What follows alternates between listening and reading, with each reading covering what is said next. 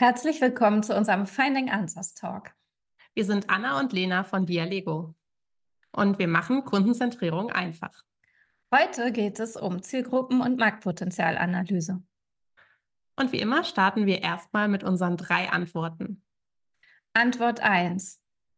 Es lohnt sich, vor einem Innovationsprozess Antworten und Insights zu sammeln aus so vielen verschiedenen Quellen wie möglich. Antwort 2. Nur wenn ihr eure Zielgruppe genau kennt, dann könnt ihr auch bedürfnisorientierte Innovationen gestalten. Antwort 3. Wenn ihr den Markt genau kennt, könnt ihr auch euer eigenes Entwicklungspotenzial abschätzen. Finding Answers Talk. Der Dialego Podcast. Ja, dann lass uns loslegen ähm, mit, mit diesem spannenden Thema und unseren drei Antworten.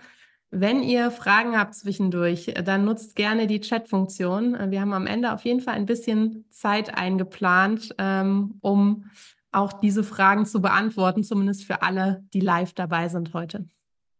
Ja, dann starten wir doch nochmal. Wir wollen euch die Gründe und Argumente dahinter liefern und vor allem wollen wir euch Praxistipps geben, ähm, wie wir zu unseren Antworten gekommen sind. Also was macht man in der Phase, bevor man so richtig in die Innovationen einsteigt?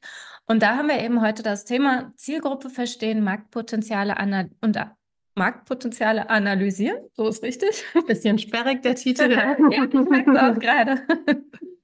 Ähm, Antwort 1 war es, es lohnt sich und wir sagen, macht es.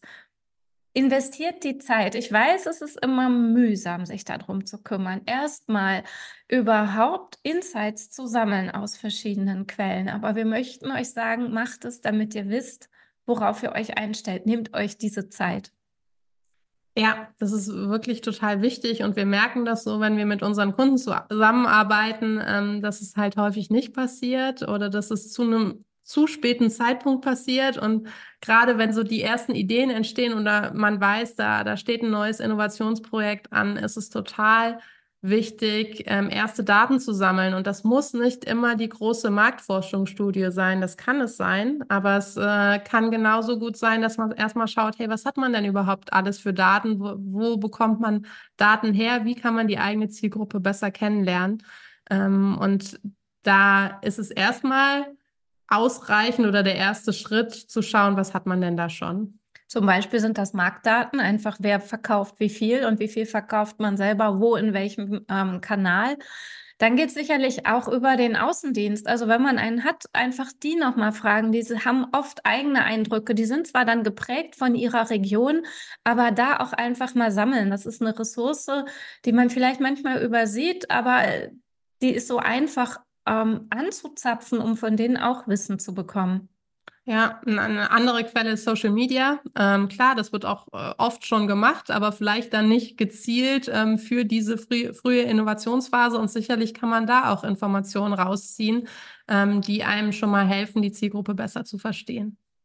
Das Ganze fällt so ein bisschen unter das Thema Desk Research. Also alles, was man so schon mal recherchieren kann, würden wir euch sagen, macht es. Das ist zwar immer mühsam, aber es lohnt. Und der größte Schritt ist dann vielleicht auch die Ad-Hoc-Forschung, wo wir dann auch natürlich gerne ins Spiel kommen, dass wir hier mit Studien unterstützen, wo es gezielter darum geht, die Bedürfnisse der Zielgruppe zu untersuchen oder den Markt zu untersuchen. Also da dann die Ad-Hoc-Studie auch wirklich durchzuführen. Qualitativ oder quantitativ ist da beides möglich. Ja, das ist immer die Frage. Qualitativ, wenn man wirklich nochmal tief reingehen möchte, verstehen möchte, das Warum verstehen möchte, ähm, dann bietet sich das auf jeden Fall immer an. Also ich sage es auch häufig unseren Kunden und Kundinnen, wenn sie noch so gar nichts wissen, also wenn sie so auf dem weißen Blatt starten, das gibt es ja auch, auch wenn man in eine neue Kategorie starten möchte, ähm, dann weiß man, es gibt es im Unternehmen auch oft noch gar kein Wissen, noch nicht mal Erfahrungswissen. Ähm, und dann äh, ist es schwierig, direkt mit einer quantitativen Studie reinzugehen, ähm, sondern dann bietet es sich echt an, das auch nochmal ausführlich qualitativ zu beforschen. Ich finde qualitativ auch manchmal ganz sinnvoll, um überhaupt so ein ganz bisschen in Touch zu kommen mit der Zielgruppe, also um zu hören, wie sprechen die denn, worüber sprechen die denn, was sind das so für Typen, wie, wie ticken die?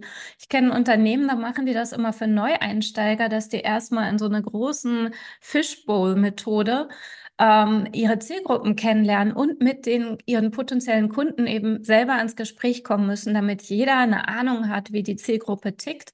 Denn sind wir mal ehrlich, wenn man nur von sich aus auf andere schließt, dann ist das oft irgendwie aus der eigenen Blase heraus und man kommt gar nicht darauf, dass andere Leute ganz anders ticken könnten. Das ist enorm wichtig, denn das, was man kennt, bedeutet ja nicht, dass das für ganz Deutschland gilt oder für das ganze Verbreitungsgebiet, wo man eben hin will. Ja, auf jeden Fall. Ähm, ja, und dann qualitativ ne, unterschiedlichste Formate möglich. Man kann das ganz klein denken, man kann das ein bisschen ausführlicher denken.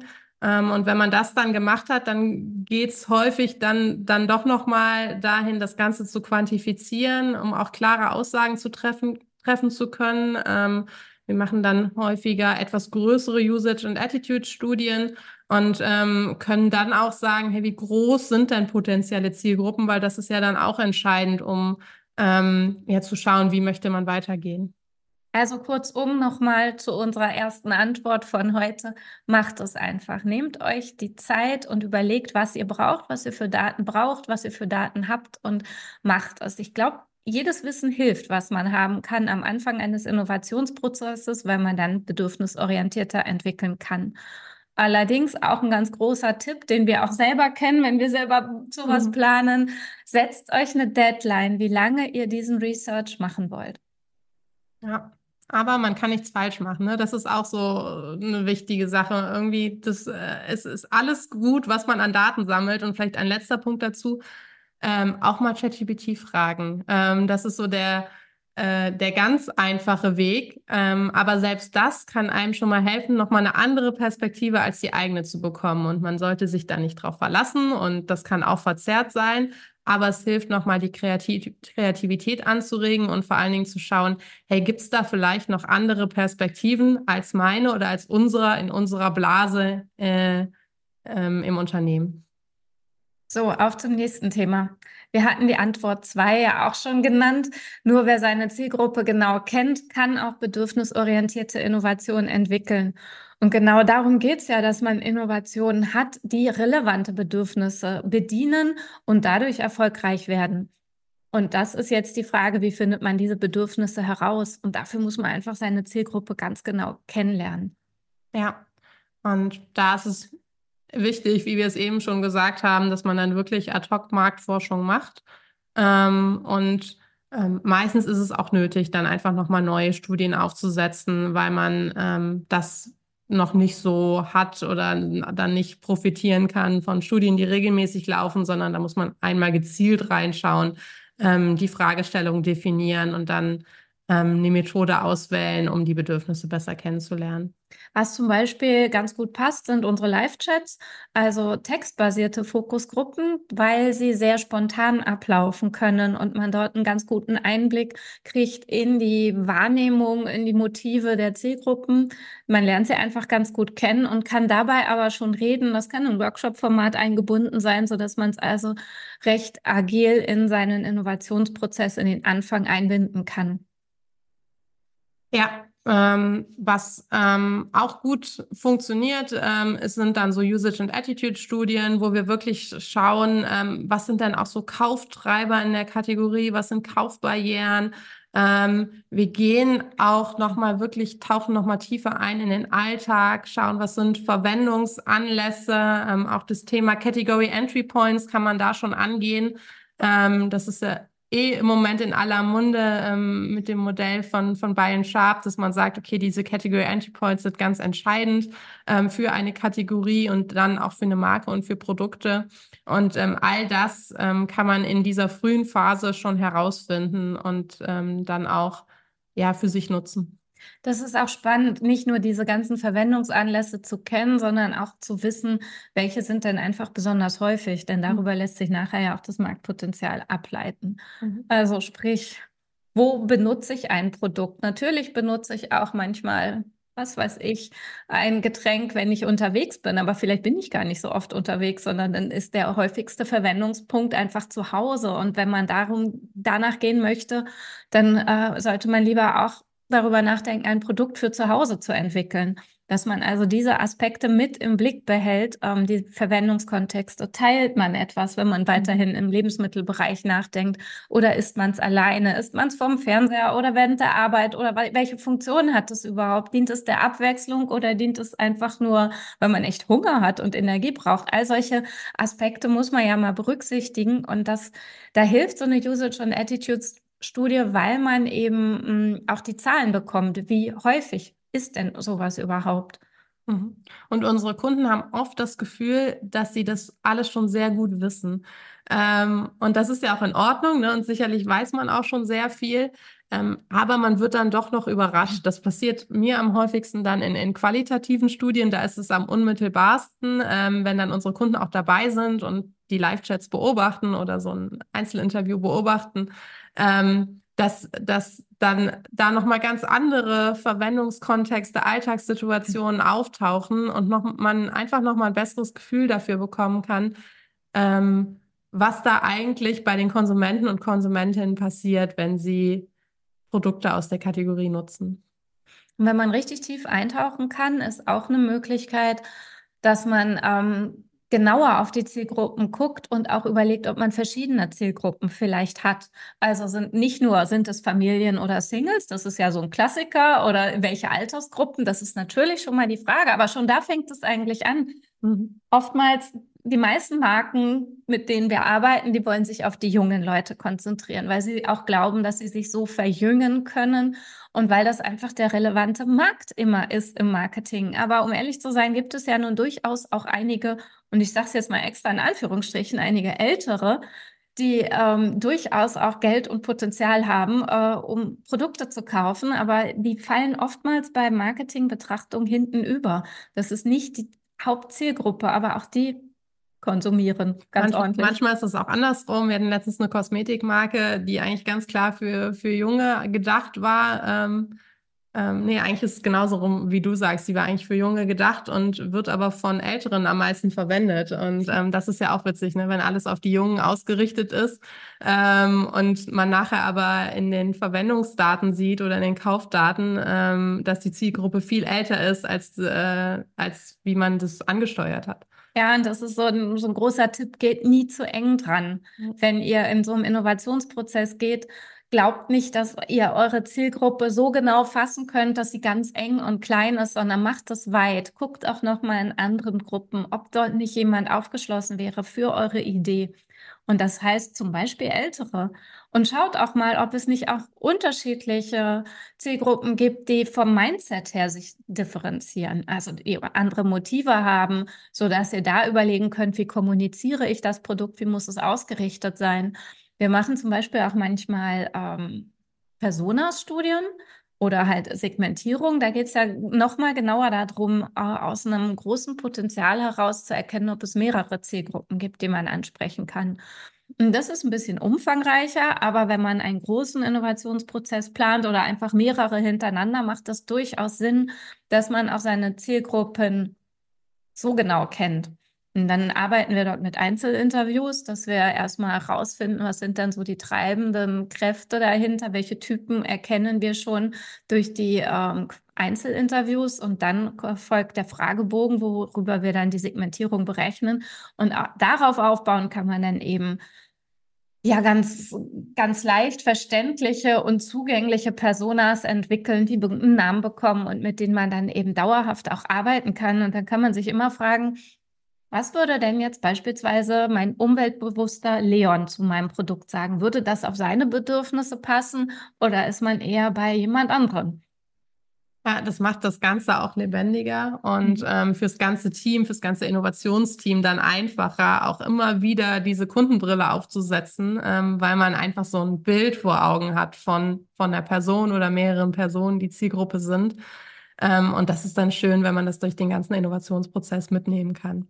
Ja, einfach an die Wand hängen, die Bilder, und dann hat man sie immer vor Augen und kann sich fragen, was wird der denn wohl dazu sagen oder sie? Ja.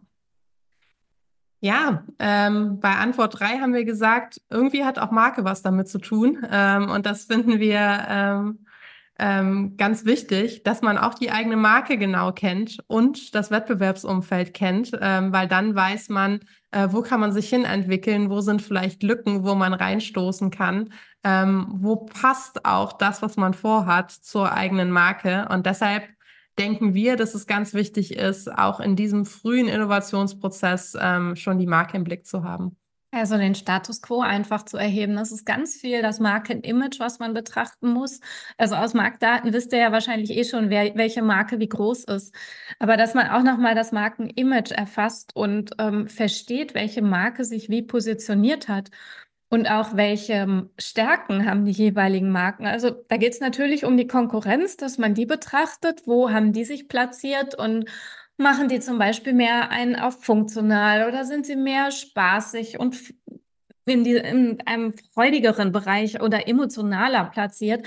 Hm, wenn man sich da auskennt, dann kann man auch nachher Lücken erkennen oder zumindest Potenziale, wo man die eigene Marke vielleicht auch mal hinentwickeln möchte. Und äh, ja. ich wollte nur sagen, es geht ja nicht nur um die Konkurrenz, sondern vor allem geht es dann auch um die eigene Marke. Was kann die und wohin kann sie gehen? Ja. Und vielleicht habt ihr da schon, schon Daten, weil ihr ein regelmäßiges Brand-Image-Tracking macht. Ne? Das ist dann super gut. Das kann man auch nochmal verwenden und da dann nochmal vielleicht mit einem anderen Blick draufschauen, als man das sonst in den regelmäßigen Reportings tut. Ähm, vielleicht hat man aber auch die Möglichkeit, da mal drei, vier Fragen noch zu ergänzen. Ähm, und in, in einer Welle, um einfach nochmal ein bisschen tiefer reinzutauchen ähm, und, und noch besser zu verstehen, wie ist denn so die eigene Marke auch emotional positioniert? Also das, was Anna gerade sagte, ähm, ist es die spaßige Marke, ist es die funktionale Marke, ähm, ist sie auf bestimmten Category Entry Points irgendwie positioniert? Ähm, und all das kann man dann auch nochmal mitnehmen, um einzuschätzen, wie hoch ist denn aktuell die Markenpassung. Wichtig ist auch vielleicht zu gucken, wo kann sich meine Marke hinentwickeln? Also mhm. was passt überhaupt zu meiner Marke? Ähm, kann sie überhaupt noch eine neue Kategorie mit aufnehmen? Kann sie sich überhaupt Richtung spaßig, was auch immer, emotionaler platzieren oder passt das einfach nicht? Und wenn es nicht passt, aber man trotzdem in einem bestimmten Bereich wachsen möchte, muss man vielleicht auch über eine neue Marke nachdenken und das gegeneinander abwägen. Ja, das machen wir echt viel in letzter Zeit. Ähm, wir nennen das gerne so Brand Stretch Study und ähm, schauen dann, ähm, haben dann schon eine bestimmte Kategorie, bekommen wir mitgegeben, wo die Marke rein soll und gucken, hey, passt das auch von der Tonalität? Ne? Das ist häufig so eine ganz wichtige Frage dann, welche Tonalität strahlt eine Marke aus, welche Tonalität strahlt eine Kategorie aus und passt das zusammen ähm, oder geht es in ganz gegensätzliche Richtungen? Und wenn es in ganz gegensätzliche Richtungen geht, dann kann man immer noch entscheiden, nee, wir wollen das aber, dann weiß man aber, okay, da muss man einiges für tun, ähm, um das passend hinzubekommen und, und kommunikativ echt viel dran arbeiten. Ähm, oder man testet dann auch schon in so einer ganz frühen Phase mal Konzepte mit der eigenen schon bestehenden Marke und mit neuen Marken, ähm, um, um da schon eine Einschätzung zu haben, was funktionieren könnte. Gut. Ich glaube, wir haben versucht, euch möglichst viele Antworten zu geben, warum wir glauben, es ist ganz wichtig, am Anfang vom Innovationsprozess die Zielgruppe und den Markt zu verstehen auch einfach, um das Potenzial abschätzen zu können für eine neue Innovation in einem bestimmten Bereich. Und wenn man das kennt, wenn man das weiß, dann geht's los, dann kann man die Ideen testen. Natürlich macht es auch manchmal Sinn, und das machen wir auch öfter, dass man es verbindet dass man schon gleich den nächsten Schritt mit integriert. Zum Beispiel macht man eine große UA, wo man nochmal besser versteht, wie sind die Verwendungskontexte, was ist wie häufig, wie nimmt man die, selbst die Marken können wir teilweise damit reinnehmen, wenn es nicht so umfangreich ist. Und dann kann man sogar erste Ideen, Fetzen schon mit reingeben, um zu sehen, ist da vielleicht schon Potenzial, um um auf den richtigen Ideen weiterzuarbeiten. Also man kann auch eine Kombi machen und den nächsten Schritt schon mitdenken und mit integrieren, damit man in einer Ad-Hoc-Studie beispielsweise möglichst viel unterbringen kann. Ja, das stimmt. Das machen wir echt auch, auch oft, dass so ein, eigentlich schon so ein kleiner Konzepttest, Ideentest angeschlossen ist. Falls man schon so weit ist, idealerweise geht man mit den Ergebnissen erstmal in, in Workshop nochmal ähm, und entwickelt daraus dann erste Benefits und Konzepte, die man dann im weiteren Verlauf testen kann. Okay, wir haben euch viele Antworten gegeben. Wie sieht es aus? Habt ihr noch Fragen an uns zu diesem Schritt im Innovationsprozess? Dann schreibt gerne. Einmal den Chat öffnen. Gut. Eine Frage kam hier gerade rein. Ähm, wie viel Zeit muss man einplanen für diesen Schritt des Insights sammeln? Ich glaube, du hast eben gesagt, eine möglichst eine Deadline setzen, also nicht zu viel, nicht unbegrenzt. Ähm, man kann sowas in vier Wochen durchziehen, um so erste Insights zu sammeln. Ähm, ich würde so sagen, aus der Erfahrung heraus nehmen wir uns meistens so sechs bis acht Wochen Zeit, ähm, um das Ganze vernünftig aufzusetzen ähm, und dann auch ähm, tief in die Analyse einzutauchen. Dann bis zum Ergebnisworkshop ähm, ist man in zwei Monaten aber auf jeden Fall durch damit und kann dann weitergehen in die nächsten Schritte. Ganz wichtig finde ich den Ergebnisworkshop auch nochmal, dass ja. man sich wirklich danach gemeinsam zusammensetzt und überlegt, wie geht es weiter. Ja, das ist auch der Zeitpunkt, wo die Ergebnisse aus dem, aus dem Desk Research, also die fließen natürlich auch schon in unsere Fragebogenerstellung mit ein. Ähm, das ist super gut, wenn wir da so eng mit unseren Kunden zusammenarbeiten können, dass ähm, wir auch diese Ergebnisse zur Verfügung gestellt bekommen und wirklich auch einen tiefen Einblick in die Marke und in die Kategorie bekommen. Ähm, und dann kann man das aber alles auch nochmal im Ergebnisworkshop dann zusammenbringen. Hier ist noch eine Frage. Ähm, was ist, wenn man nicht so viel Budget hat und ähm, was ist so das kleinste, die kleinste Studie, die man machen kann?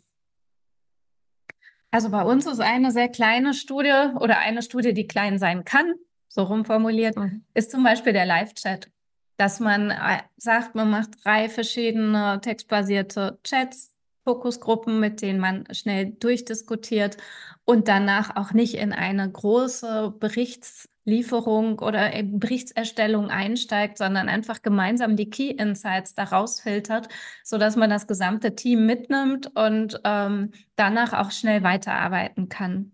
Und so spart man einerseits halt die finanziellen Ressourcen und andererseits auch zeitlich, ja. die zeitlichen. Wir hatten das in der letzten Folge schon, dass wir gesagt haben, sowas kann man auch in Kick-Off-Workshop integrieren, hm? dass man sagt, okay, wir haben jetzt Kick-Off-Workshop und wir haben vielleicht auch schon Daten über unsere Zielgruppe und ähm, wir wollen das Ganze aber jetzt nochmal prüfen und nochmal ein bisschen erweitern und dann macht man einen Kick-Off-Workshop mit dem ganzen Team und Live-Chats da drin und dann ist das sehr kosteneffizient und zeiteffizient. Gut. Ich sehe hier keine weiteren Fragen.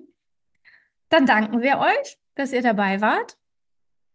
Genau, wir freuen uns, wenn ihr beim nächsten Mal auch wieder dabei seid, entweder live oder im Podcast und bleibt neugierig. Macht's gut.